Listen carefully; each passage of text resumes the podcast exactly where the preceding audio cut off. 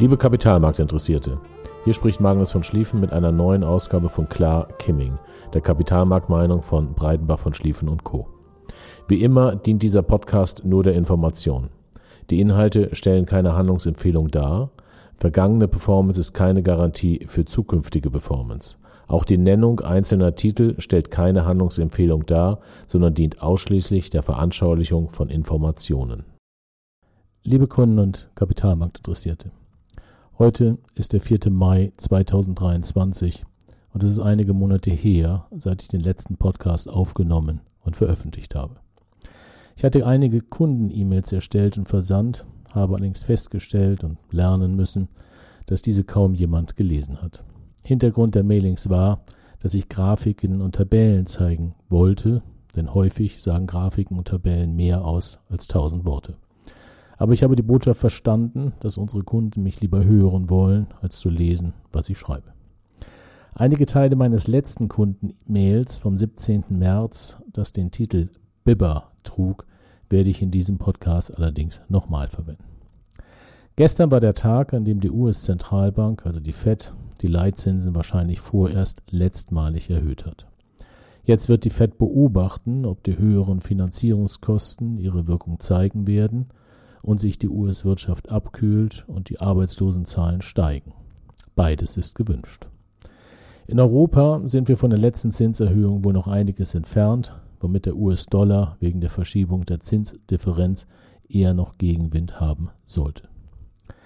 Der letzte Podcast hatte den Titel Schwere Zeiten und wurde am 20.09. letzten Jahres veröffentlicht. Der Monat September war für die Kapitalmärkte ein weiterer Schreckensmonat. Einige Kunden waren sehr beunruhigt und stellten die Frage, ob es nicht besser sei, alles zu verkaufen und an der Seitenlinie abzuwarten, bis der Sturm vorbei ist. Diesem stimmen wir regelmäßig nicht zu. Denn das Problem daran ist, dass man nicht merkt, wenn der Sturm vorbei ist und den Wiedereinstieg regelmäßig verpasst. Den Podcast endete ich mit den Worten, auch ich bin seit mehr als 30 Jahren an den Kapitalmärkten investiert und fühle mit allen, auch ich musste lernen, dass nur Ruhe und Disziplin erfolgreich sind. Aus dem Grund versuchen wir bei BVS Ruhe zu bewahren und uns nicht von den Märkten treiben zu lassen, auch wenn letzteres psychologisch schwerfällt. Die Kurse sind nach dem Podcast noch ein paar Tage gefallen und erreichten dann ihren Tiefstand am 28.09.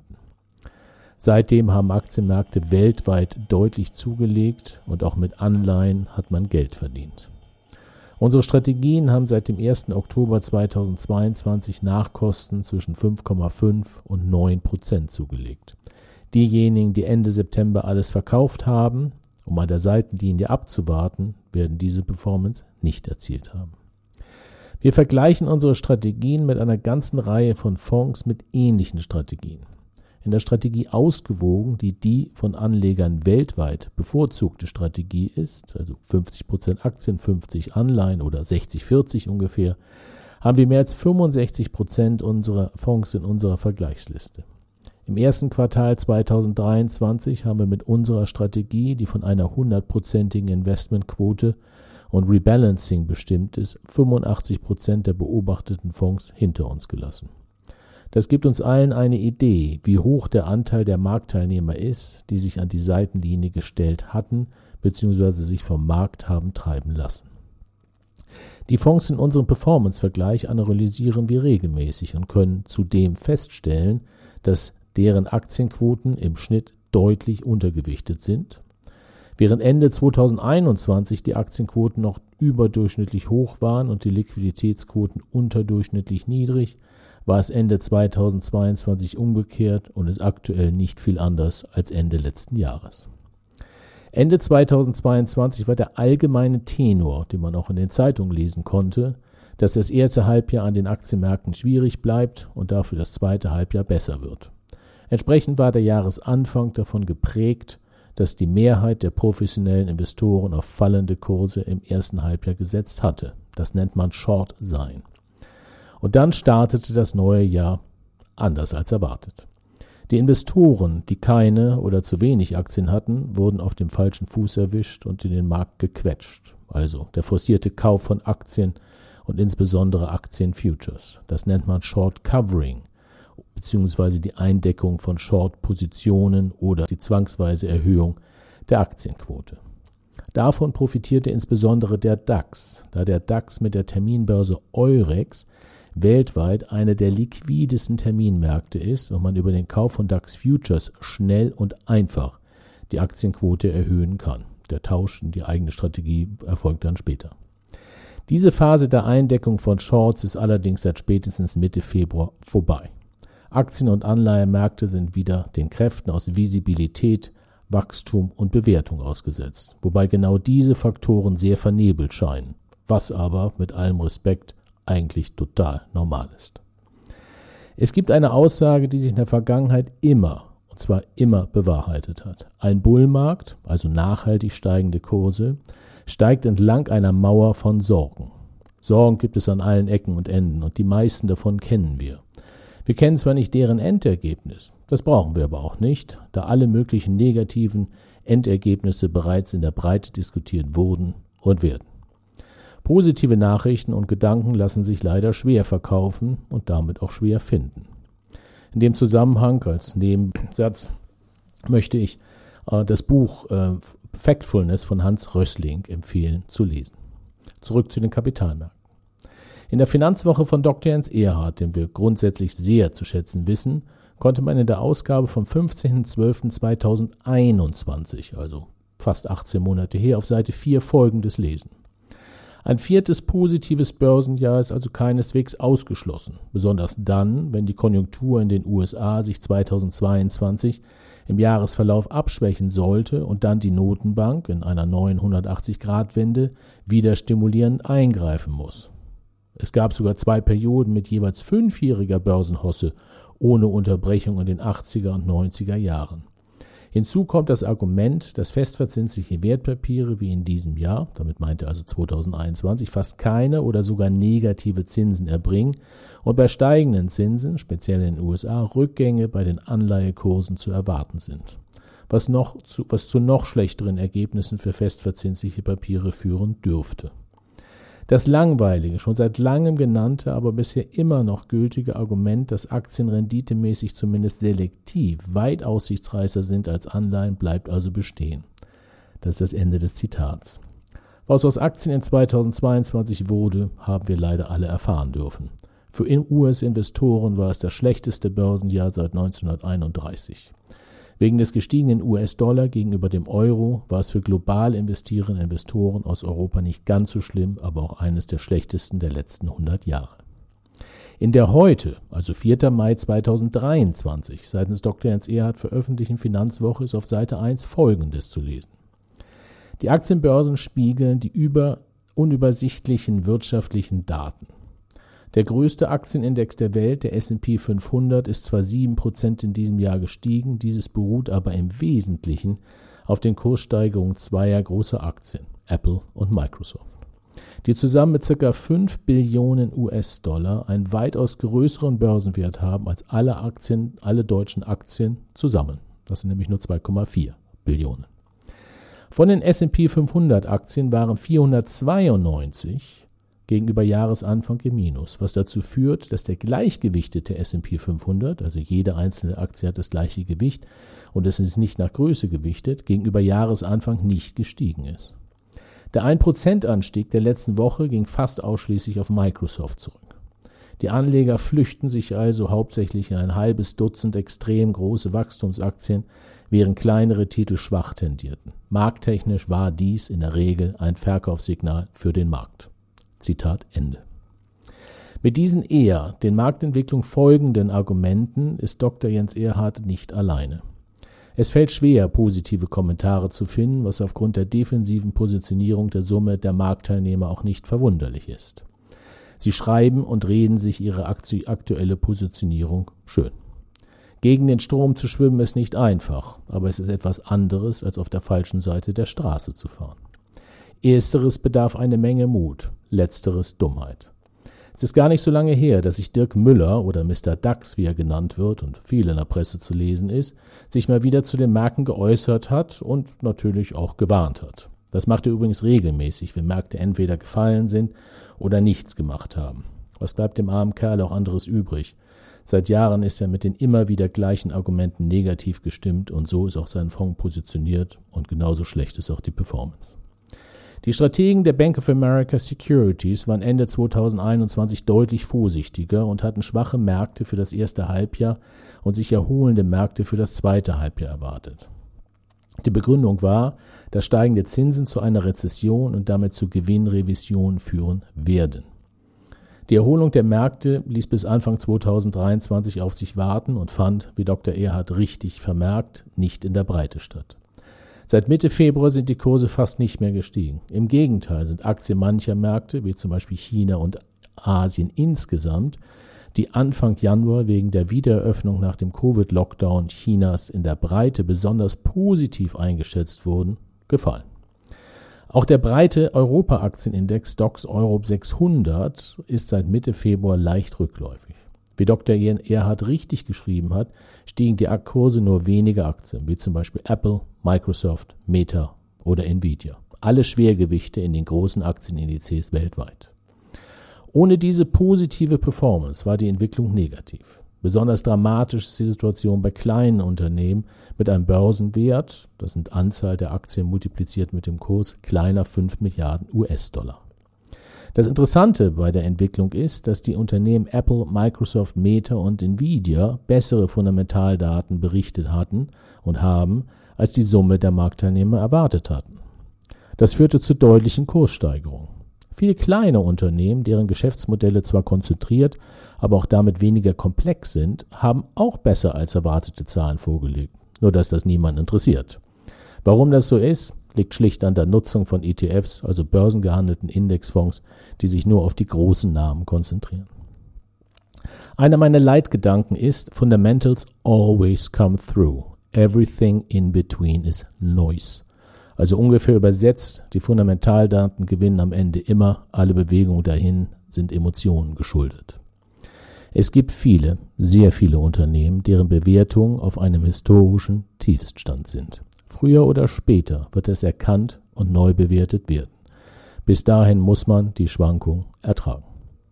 Vieles erinnert übrigens aktuell an die Jahre 2018 und 2019. Nach dem starken Börsenjahr 2017 ging die Mehrheit der Investoren besonders positiv in das Jahr 2018, um im Laufe des Jahres eines Besseren belehrt zu werden. Aktienkurse verloren in 2018 teilweise deutlich. Ende 2018 hatte sich die positive Stimmung vollständig aufgelöst und in eine negative verwandelt. Während sich das Jahr 2019 von Anfang an positiv entwickelte, blieb die Stimmung schlecht, also ähnlich wie heute. Am 23.05.2019 veröffentlichten wir dementsprechend oder anschließend einen Blog mit dem Titel Sell in May and Go Away. Wir wiesen darauf hin, dass die Stimmung schlecht ist und die Positionierung defensiv sind, wie heute. Auch wenn ich mich wiederhole und damit die Zuhörer langweile, damit Aktienkurse steigen können, bedarf es mehr Käufer als Verkäufer und umgekehrt. Wenn also die Mehrheit der Investoren positiv ist und offensiv positioniert sind, wie zum Beispiel Ende 2021, stellt sich die ein einfache Frage, woher mehr Käufer und Verkäufer kommen können. Wenn es wenig Liquidität gibt, können weitere Käufe schlicht nicht finanziert werden. Wenn dann etwas passiert, müssen sich Investoren neu positionieren, was nur über Verkäufe geht, denen weniger Käufe gegenüberstehen. Das gleiche gilt entsprechend umgekehrt. Wenn die Mehrheit der Investoren negativ ist, entsprechend defensiv investiert ist, wie Ende 2022 und aktuell, gibt es keinen Bedarf an einer neuen Ausrichtung der Portfolios. In einer solchen Phase reicht es schon, dass sich die Dinge etwas besser entwickeln als angenommen und schon finden Käufer wenige Verkäufer, was zu steigenden Kursen führt. Aktuell ist die Mehrheit der Investoren besorgt und führen die immer wieder gleichen Argumente dafür an. In der Presse kann man nichts anderes lesen.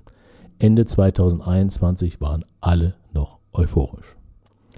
In meinem Blog vom, 2000, vom Mai 2018 hatte ich geschrieben, zusammenfassend können wir feststellen, dass Investoren in der Breite ganz anders positioniert sind als Anfang 2018. Damals herrschte Euphorie und Sorglosigkeit. Heute sind die Marktteilnehmer trotz des starken Anstiegs globaler Aktienkurse beunruhigt und halten mehr Cash und, halten, und haben Portfolioabsicherung eingebaut. Diese Gemengelage lässt eine massive Korrektur der Aktienmärkte eigentlich nicht zu. Gegen sogenannte schwarze Schwäne ist man allerdings nie geschützt. Sich für solche zu positionieren bedeutet aber auch keine Risiken im Portfolio zu haben, dann hat man auch keine Rendite. Diesen Satz, den ich 2018 geschrieben habe, den kann ich heute wiederholen und das Jahr 2018 durch 2022 ersetzen.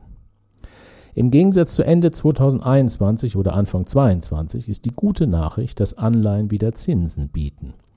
Da diese aktuell noch geringer sind als die Inflation, bieten Anleihen allerdings nur einen gewissen Inflationsausgleich, aber besser als keinen, wie zum Beispiel Cash. Auch wirken sie in einem Portfolio volatilitätsreduzierend. Und wenn wir schwank und auch wenn wir Schwankungen der Kurse, also Risikoaufschläge, erwarten können und wahrscheinlich haben werden. Solange man Anleihen im Portfolio hat, deren andere Renditen höher sind als der Coupon, sind diese Schwankungen egal.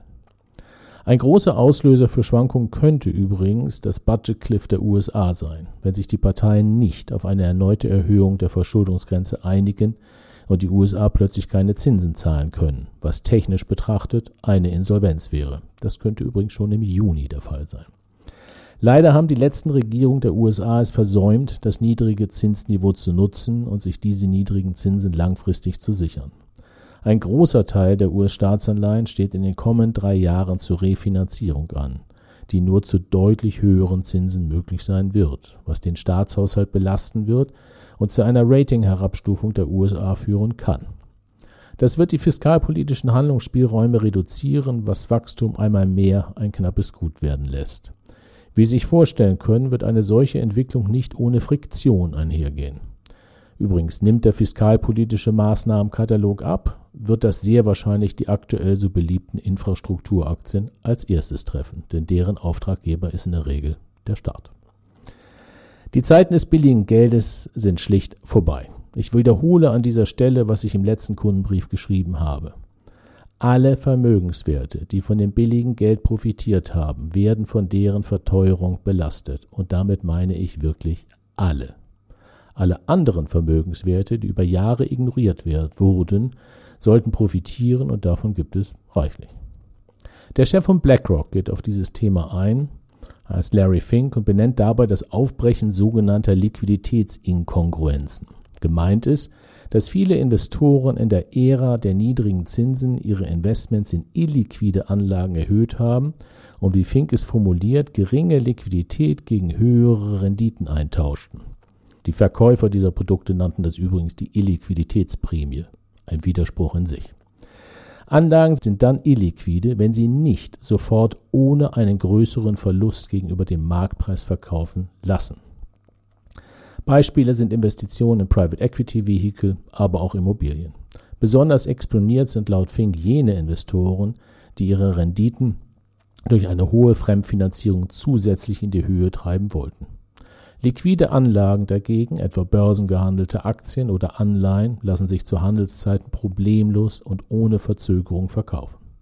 Letzteres ist natürlich ein Nachteil, da einfach liquidierbare Vermögenswerte genutzt werden können, um Löcher zu stopfen, die nicht einfach liquidierbare Vermögenswerte aufgerissen haben. So etwas führt zu Volatilität und Kaufgelegenheiten. Folgende Probleme sehe ich aktuell, um ein paar Probleme auch mal zu benennen, die von der Breite oder in der Breite wenig Beachtung finden und Schwankungen auslösen können. Erstens. Wir hatten bisher keine deutliche Rezession. Und die US-Wirtschaftsdaten sind noch zu positiv, sodass die Fed eventuell nochmal Fahrt aufnehmen muss und zur Bekämpfung der Inflation die Zinsen weiter erhöhen wird. Aktuell vertritt die Summe der Marktteilnehmer die Meinung, dass die Fed gegen Ende des Jahres die Zinsen bereits wieder senken wird. Hm. Solange die US-Wirtschaft, und das ist meine Meinung, relativ starke Daten sendet, werden Zinsen nicht fallen können, was zu einer Korrektur der Marktmeinung, Marktteilnehmermeinung führen kann. Größere Gewinnrevisionen sind bisher auch ausgeblieben. Allerdings haben sich Unternehmen, und das kenne ich aus meiner Vergangenheit und Erfahrung, vielfach auf die neuen Rahmenbedingungen angepasst, sodass die üblicherweise ganz großen Gewinnrevisionen eventuell gar nicht kommen. Kleinere werden kommen und können auch zu Irritationen führen. Aktuell ist die Zinsstrukturkurve invers, der dritte Punkt, was bedeutet, dass kurzfristige Zinsen niedriger sind als langfristige. Sobald die Wirtschaft in die Rezession rutscht, sollte sich die Zinsstrukturkurve normalisieren. Das kann entweder durch einen deutlichen Rückgang der kurzfristigen Zinsen erfolgen, das wäre eher positiv, oder ein Anstieg der langfristigen Zinsen oder eine Kombination aus beiden. Letzteres wäre definitiv negativ für alle, die Schulden haben, wie zum Beispiel Staaten.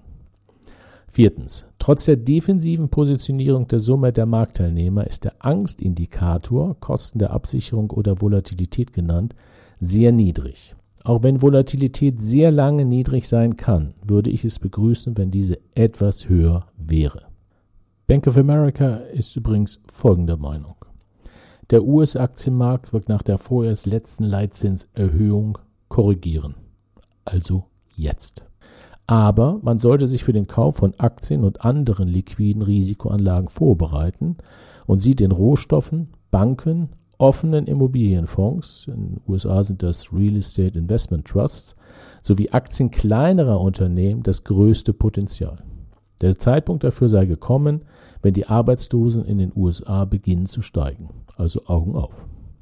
So sehr ich Sympathien mit den Gedanken der Analysten von Bank of America habe, kann ich mir nicht vorstellen, dass wir aufgrund der allgemein defensiven Positionierung eine deutliche Korrektur der Aktienkurse sehen werden. Kleinere Korrekturen bis zu 10% sind immer möglich, sollten aber eher als Kaufchance gesehen werden und weniger als der Beginn eines neuen Bärenmarktes. Trotz aller Möglichkeiten und auch wahrscheinlichen Schwankungen der Aktienmärkte sind und bleiben Eigenkapitalbeteiligungen wie Aktien auf Dauer der bessere Inflationsschutz, sofern man in Unternehmen mit hoher Preisdurchsetzungsmacht investiert ist. Viele Sektoren bieten diese Voraussetzung nicht. Übrigens auch Infrastrukturaktien nicht unbedingt. Bewährte Geschäftsmodelle sind besser als sich noch zu bewährende Geschäftsmodelle. Index investieren erscheint keine gute Strategie, da zu viele Unternehmen im Index sind, die a. keine Preisdurchsetzungsmacht haben und b keine bewährten Geschäftsmodelle aufweisen können. Stockpicking hat wieder einen Wert und Small Caps sind so preiswert wie seit der Finanzkrise nicht mehr. Wenn sich das in der Entwicklung, wann sich das in der Entwicklung der Aktienkurse bemerkbar macht, weiß ich nicht. Wie häufig genannt, können wir nicht timen und kennen auch niemanden, der die das wiederholt geschafft hat. Den Anteil an Unternehmen mit geringer Börsenkapitalisierung haben wir wegen der geringen Bewertung bereits erhöht. Wie viel das zu früh ist oder sein wird, wird sich zeigen. Ich erinnere nochmal, dass eine Anlage am Kapitalmarkt Teil des Vermögensaufbaus ist. Allerdings ist der Verlauf von Aktien keine Linie, sondern immer wieder von erratischen Bewegungen gekennzeichnet. Mittelfristig ist sie erfolgreich, solange man sich von den Märkten nicht treiben lässt, sondern die Veränderung zum Beispiel durch Rebalancing aktiv nutzt. An dieser Stelle möchte ich Sie einladen, meine Gedanken vom 17. März 2023 doch noch zu lesen. Der Titel des E-Mails war Etwas zum Lesen über das Wochenende. Ist es schon wieder Zeit zu bibbern? Melden Sie sich gerne, wenn Sie das E-Mail nicht mehr haben. Wir senden es gerne zu. Nun wünsche ich uns allen einen schönen Mai. Und vielleicht ist Sell and Man Go Away keine so gute Idee. Das heißt nicht, dass Aktienmärkte im Mai steigen müssen. Das kann später erfolgen. Dafür ist, es aber besser, dafür ist man aber dennoch besser investiert zu bleiben als nicht investiert zu sein. Ich wünsche Ihnen alles Gute, mit den besten Grüßen, Ihr Magnus von Schlieffen.